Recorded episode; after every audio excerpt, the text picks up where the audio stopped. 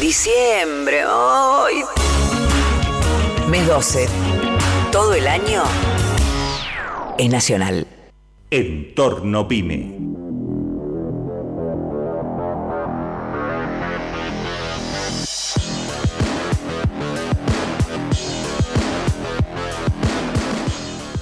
Continuamos en Entorno Pyme y vamos a la segunda entrevista del día de hoy con Marcelo Fernández, es empresario, presidente de Cierres Linza y presidente de la CGRA.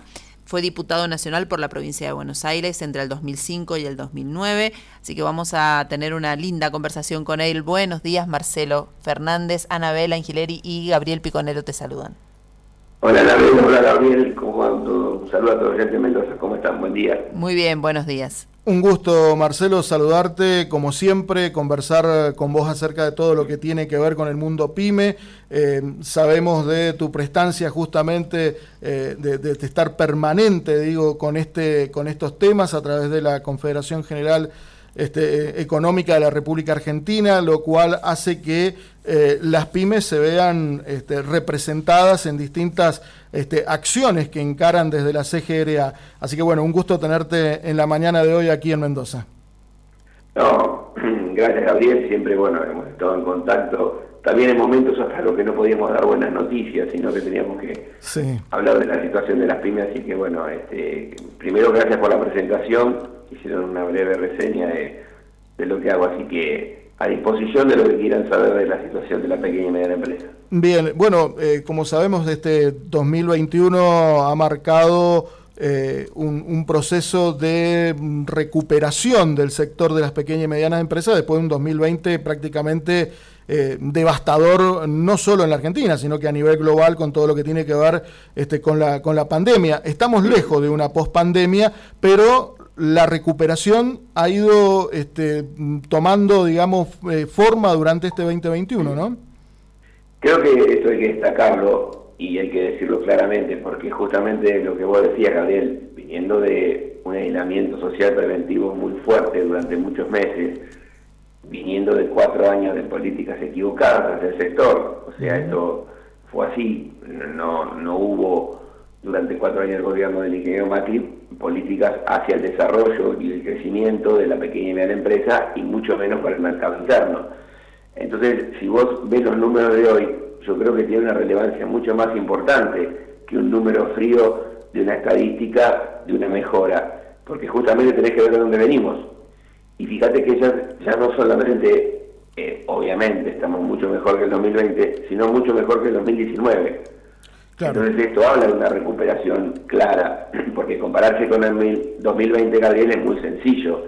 Es obvio que si estábamos cerrados y ahora estamos abiertos, tenés un crecimiento y tenés un número muchísimo más importante que dar que lo que fue el que igual periodo del 2020. Pero como te decía, ya estamos superando en capacidad instalada, en niveles de producción, en niveles de consumo, muchos números del 2019 que no había ninguna pandemia, sino que había un gobierno que, eh, bueno, tenía una política hacia el sector de la pequeña y mediana empresa totalmente diferente al que nosotros pretendíamos. Y así que esto hay que seguir manteniéndolo, creo que terminamos un año difícil, pero bueno, con muy buenas perspectivas para el 2022, porque como te decía, está sentando las bases de un desarrollo y un crecimiento sostenido que hay que mantener por supuesto con las dificultades que vemos y lo vemos todos los días con el tema de la inflación y el acuerdo con el fondo, que sabemos que son dos temas a resolver para que el crecimiento sea sostenido y que, eh, digamos, no se vea perjudicado en ningún momento y que, y que podamos tenerlo eh, todo el año 2022, porque sabemos que si la inflación se dispara o si no llegamos a un acuerdo con el Fondo Monetario Internacional, cualquiera de las variables económicas después termina perjudicando a la pequeña y mediana empresa. Claro, en, algunas oportunidades justamente eh, era uno de los temas que, has remarcado, ¿no? Recomponer los salarios y frenar los precios. Claro, nosotros veníamos sosteniendo, Gabriel, el, el, esfuerzo que hace el, sector privado eh, y en épocas de pandemia y en épocas realmente, como te decía, no teníamos una base sólida de donde partir sino que partíamos de realmente allá, podemos recordar 2014, 2015, eh, como años más o menos que nosotros habíamos tenido bueno. Entonces, imagínate que nosotros en el esfuerzo de recomponer el mercado interno, porque sabíamos que el salario estaba deprimido, porque la inflación lo había superado, pero los alimentos y la cadena alimenticia y la cadena de comercialización aumentaban rápidamente todo nuestro esfuerzo. Y hay que destacar que somos el 95% de las empresas que no estamos dentro de ese sector, el alimenticio. Si nosotros le ponemos plata a la gente y que solo le alcance para comer, me parece muy injusto, porque justamente así no reactivamos la economía y mucho menos reactivamos a, todo el sector productivo. Entonces hay que hacer entender esto, eh, que necesitamos una tranquilidad en los precios de los alimentos durante un tiempo prudencial para que la recuperación del salario y el poder adquisitivo vaya a todo lo que producimos nosotros, es decir, que a la gente le sobre, después de alimentarse y pagar servicios, con su excedente poder consumir lo que produce la pequeña y media empresa en todos los rubros. Para que me entienda el oyente, hablamos de calzado, marroquinería, juguete, indumentaria, papel, vidrio, gráfico, óptico, el automartismo, bueno, en fin, todos los sectores productivos industriales que no estamos dentro de la cadena de valor de alimentos. Entonces me parece que ese es el esfuerzo que tenemos que poner en el 2022 y esto es lo que tendría que entender este sector que siempre fue monopólico, que siempre tuvo suerte y oligopólico, que siempre tuvo suerte de ni siquiera pasar tan fuerte la pandemia como nosotros porque era fue esencial. Entonces digo, me parece que si conseguimos esto, vamos a, tener gran desarrollo de todo el sector productivo, este, de toda la cadena de valor que hacemos eh, eh, productos totalmente diferentes a lo que son los alimentos, porque la gente va a tener por plata en el bolsillo y va a poder consumir lo que nosotros producimos. Correcto. Bien, durante este año has realizado muchas eh, actividades, ¿no? Has estado en distintos este, consejos económicos que han formado por parte del gobierno y junto con otras entidades, pero también desde la CGRA eh, han impulsado eh, varias acciones en conjunto con la Embajada de Brasil, con el embajador justamente de Daniel Scioli. Te hemos visto en, varias noticias que has estado justamente... Mm, potenciando el tema exportador y todo lo que tenga que ver con las pymes. Contanos un poquito ese, ese trabajo muy interesante que han, que han llevado adelante junto con eh, el, embajador Scioli.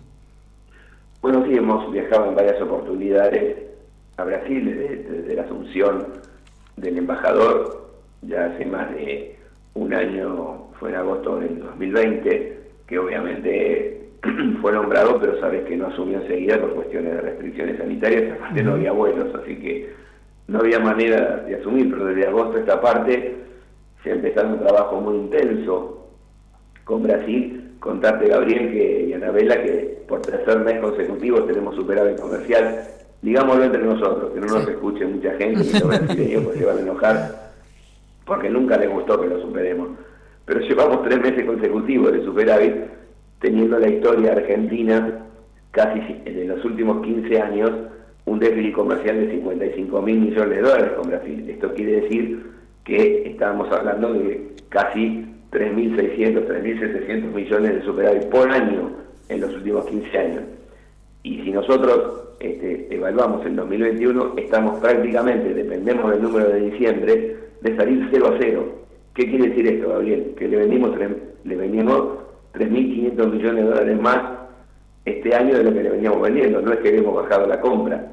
O sea, no vamos a tener déficit comercial. Y esto habla de un trabajo, esto habla de un esfuerzo, esto habla de una presencia también del empresario argentino en Brasil. Fíjate que no es que vos me decís, el oyente podría pensar ahora, y seguramente le, compramos menos y también le vendimos más, pero no, no, no un número muy, muy bueno, no mentira, le vendimos 1.300 millones de dólares el mes pasado, en el mes de noviembre, que fue récord de los últimos nueve años. Entonces, estamos hablando de que hay una, eh, un trabajo muy agresivo de la penetración de nuestros productos. Y fíjense ustedes el trabajo que se hizo con su provincia, con Pro Mendoza, cuando se comenzó a pensar en la distribución de productos argentinos, este es el trabajo que estamos haciendo, en armar comercializadoras de productos argentinos en, el territorio brasileño, pero Mendoza había mandado creo que seis empresas habían mandado un camión y lamentablemente creo que tuvo un incidente y se prendió fuego. En un esfuerzo que habían hecho empresas de Mendoza, sobre todo el sector vitivinícola, en mandar productos hacia allá para justamente estar en el mercado interno y comenzar a vender directamente para que la ganancia quede este, en, el propio empresario argentino y resulta que lamentablemente tuvieron este incidente con el, con el vehículo que llevaba y no pudieron terminar haciéndolo, con lo cual hay que retomarlo. Pero habían empezado 139 empresas en Mendoza eh, para empezar a, tener negocios con Brasil. Bueno, como dije, quedaron seis, pero quedó este tema de volver a organizarse y volver a, pensar en el 2022 en ser agresivos en territorio brasileño y poder venderle, sobre todo eh, productos de consumo masivo. Sabemos que los alimentos tienen prioridad y en este caso ustedes con el vino, que son de excelente producción y, de bodegas muy importantes, pero también de otros rubros. Estamos tratando, vamos a hacer un lanzamiento muy pronto de estas comercializadoras, explicando a todo el empresario la parte impositiva, los transportes, los estados que requieren su producto, para que se anime y armar estas comercializadoras. Eh, argentinas en Brasil con presencia muy fuerte de, varios productos. Para que para que justamente podamos estar en el mercado interno de 200 millones de habitantes y poder levantar nuestras exportaciones, sobre todo hablo de la pequeña y media empresa que no tiene muchas veces importador directo o posibilidades por precio de que alguien le venga a comprar. Entonces, la manera de hacerlo es haciendo este, este, este esfuerzo y estar en el, mercado interno con productos argentinos para poder venderlos y una vez así, por supuesto, eh, seguir creciendo y seguir enviando mayor cantidad de productos. No nos olvidemos que Brasil ya de por sí es consumista, no tienen los problemas que tenemos nosotros, la gente, el ahorro, eh, Gabriel, eh, es, a veces le da la tasa de un 3-4% anual, date cuenta que no, la gente no piensa en esos plazos fijos, porque no le sirve para nada, sino que el dinero siempre está rotando Así que es un país consumista y tenemos que aprovechar ese potencial y aprovechando también el trabajo de la embajada, instalarnos en el mercado interno brasileño. ¿Y qué, Marcelo, qué productos, además de, lo que decía, bueno, el vino en este caso Mendoza y, otros productos alimenticios que ya son conocidos que compra Brasil, qué otro producto puede Mendoza, em, Argentina, llevar a Brasil para ese mercado interno? ¿En qué han pensado? Es muy sencillo. Nosotros, se podría decir todos y sería, claro, uno sería muy generalizado y parecería muy duro cómo van a hacer todos. Sí, porque en realidad Brasil, fíjate, por ejemplo, por darte un claro, un clara, un dato muy claro, Porto Alegre, que es, digamos, Río Grande do Sur, que es frontera con nosotros prácticamente, eh, importa del mundo 10 mil millones de dólares por año no de Argentina, sino del mundo. Es decir, aparte de lo que importa a nosotros, importa 10 mil millones de dólares. Perfecto. Todo eso es una cadena productiva. Ahí tenés cuero, tenés, tenés este, productos textiles, tenés autopartes, tenés productos vinculados al gas y petróleo. Bueno, en fin, un montón de productos que el importador los compra de otros países, que por supuesto no lo hace Argentina, porque lo consigue más barato y mejor precio en cualquier otra parte del mundo que no sea Argentina. Perfecto.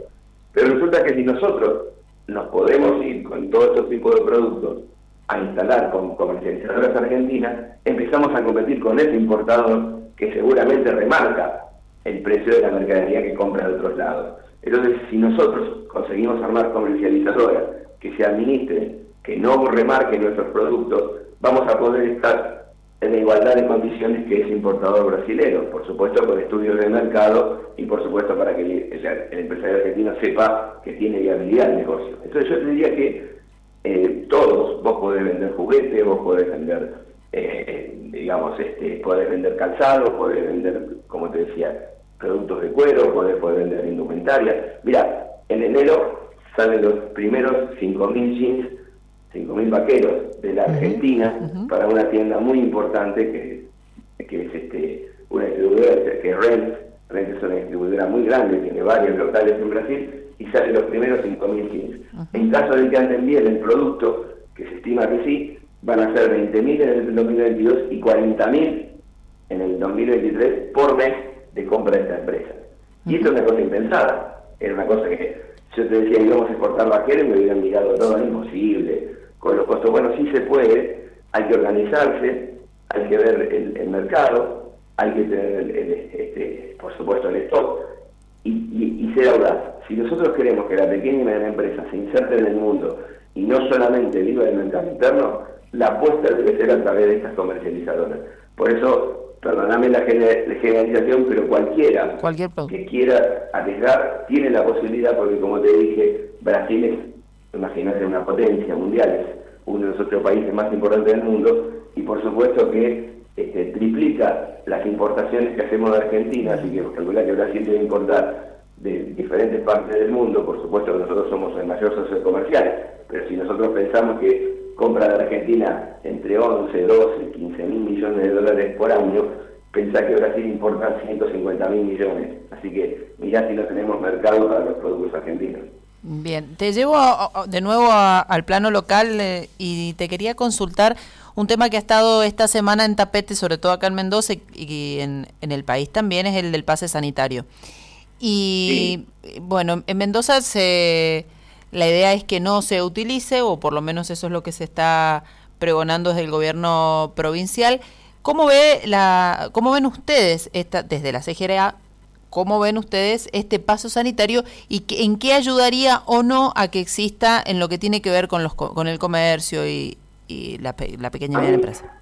A mí una de las preocupaciones, por supuesto, que la salud es muy importante y obviamente esperemos que de una vez por todas podamos tenerla controlada y esperemos que este virus no se le dé por cambiarse de ropa todos los días porque cada no sé cuántas ya cepas hemos tenido, la verdad que es una cuestión increíble, pero que lo explique un médico, lo sabrá explicar mucho mejor que yo. A mí lo que fuera de la salud, lógicamente, este, esperando tener menos fallecidos y por supuesto menos contagiados, eh, me preocupa la actividad productiva. Costó mucho recuperarnos, estamos saliendo, hoy tenemos la posibilidad de estar casi libres, ¿sí? Y la verdad que hay que tomar todos los extremos, eh, todas las medidas extremas necesarias para que esto no, no, continúe y no nos pase como otras partes del mundo. Porque los argentinos siempre nos autoflagelamos, nos encanta criticarnos y sobre todo a veces mediáticamente cuando no compartís la ideología de un gobierno te viene bárbaro hablar. Y, esto, la verdad que, a quienes no piensan como el gobierno e hicieron política con la, con la salud, les viene bárbaro el tema de la pandemia, eh, decir, bueno, tantos casos, tantos fallecidos, que no nos cuidamos, pero si nos comparamos con otra parte del mundo, eh, y doy el ejemplo del otro día, futbolero, si me permiten, ustedes por ahí, no sé si lo vieron, pero seguramente los oyentes, algunos habrán visto que jugaron el Bayern Múnich y el Barcelona sin público. Dos equipos, digamos, que era la, eh, que otras oportunidades han jugado la final de, la Champions League con 80, 90 mil personas en la cancha, no había nadie en Alemania. Quiere decir que Alemania empezó ya otra vez con restricciones en la cuarta ola que están teniendo. Y esto habla que, bueno, por más que sea un país desarrollado, evidentemente la población no se ha vacunado. Tanto en Europa, en Estados Unidos hay 70 millones de personas sin vacunar. ¿qué, ayudaría el carnet sanitario para que se me entienda, Anabela, lo que quería decir? A que la gente se tenga que vacunar, porque si no, no tienen carnet sanitario, no pueden entrar a una cancha de fútbol, a un shopping, a un teatro, circular a un comercio, a un hipermercado. Entrar carnet significaría que esta persona, bueno, evidentemente no está vacunada y no puede circular libremente porque si se contagia evidentemente va a tener serios inconvenientes. Y eso es lo que me parece que es importante el carnet sanitario, por eso las provincias que lo han hecho, y en este caso la provincia de Buenos Aires, hemos sacado un comunicado, porque no queremos que vuelva para atrás la actividad industrial y comercial. Muchísimo nos costó volver a, poder producir, a trabajar, a, estar este, en nuestros establecimientos. Y me parece que el carnet obligaría a todo aquel que quiera tener una vida común, y yo, por ejemplo, en mi empresa, para cuidar a los demás compañeros. Mirá, tengo un, y lo digo en forma personal, porque me, pasa, tengo un este un trabajador que no se quiere vacunar. Y los compañeros me dicen, Marcelo, ¿y qué hacemos con esto? Y le digo, muchachos, chicas, yo no puedo poner un reborro en la cabeza, lo pondremos un costado y tendremos cuidado, pero hay un trabajador de 85 que no se quiere vacunar. Y bueno, claro, puede ser un inconveniente porque se puede contagiar y evidentemente se contagia de una manera muy agresiva y tiene problemas en su salud, tal vez pueda este, contagiar a un compañero que si bien está vacunado, hoy no lo tiene. Entonces me parece que esto serviría, y esto es lo que tiene que entender la gente y la población, que no hacer política con un carnet sanitario, sino que esto nos permitiría volver a todos a circular libremente, todos aquellos que sabemos que no, no están en riesgo, y mantener la actividad económica y productiva, que es el, fin que, que, realmente está tratando de llevar adelante la cejera, ¿no? Seguro, y que va a ser eh, este tema la agenda principal para el próximo año eh, digo, ¿no? El tema que tiene que ver con la vacunación para poder seguir avanzando y tal como lo decías Marcelo, se sigan este, manteniendo todos estos beneficios, entre comillas, que hemos ido recuperando durante este año gracias a ese nivel de vacunación que tiene la República Argentina, que este, también comparado con otros países nosotros estamos muy bien ubicados a pesar de que algunos medios hegemónicos digan lo contrario, ¿no? No, bueno, como te dije, se ha politizado demasiado. La verdad que hay tantos temas para politizarse este, en Argentina y muchas veces quedan ahí a la, vista. Pero esto de politizar la salud o el hecho de la pandemia me parece que, que, marca un poco también cómo estamos, ¿no? Este, a nivel sociedad, porque realmente esto no se debería hacer, sino que todo el mundo, esto me, da la sensación como si, porque comparar eh, este, el COVID con, una guerra prácticamente nos lleva a esa similitud, ¿no? Es decir, pucha, no se podría estar haciendo política en algo que deberíamos estar todos juntos.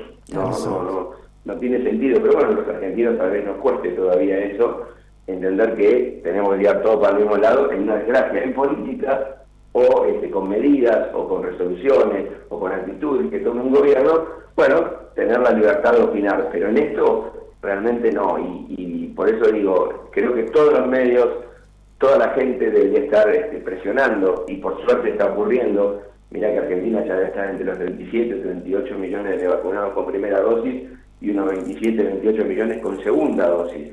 O sea que estamos muy bien en comparación de otros países. Por supuesto que ojalá, no sé cuántos tenemos ahora cuando se hizo un censo, pero ojalá muy pronto podamos decir que prácticamente toda la población, más del 80% está vacunada. Con eso vamos a tener frenada la circulación del virus y por supuesto lamentar menos víctimas y menos infectados. Pero hay que hacer y tomar medidas y por sobre todas las cosas lo que hay que tratar es de no parar eso que tanto se criticó el cierre de la actividad económica, tanto se perjudicó, por ejemplo, el comercio de Mendoza cuando estuvo cerrado y evidentemente no pudo funcionar por culpa del aislamiento cuando no había llegado la vacuna o no se sabía qué había que hacer con este virus. Bueno, ahora hay vacuna, podemos estar libres en la calle. Lamentablemente hay que darse uno, dos o tres pinchazos y tener un carnet que me diga, ¿puedo entrar a su comercio, señor? Si tiene carnet, sí, fácil, cómo no, con el barbijo, con lo que sea.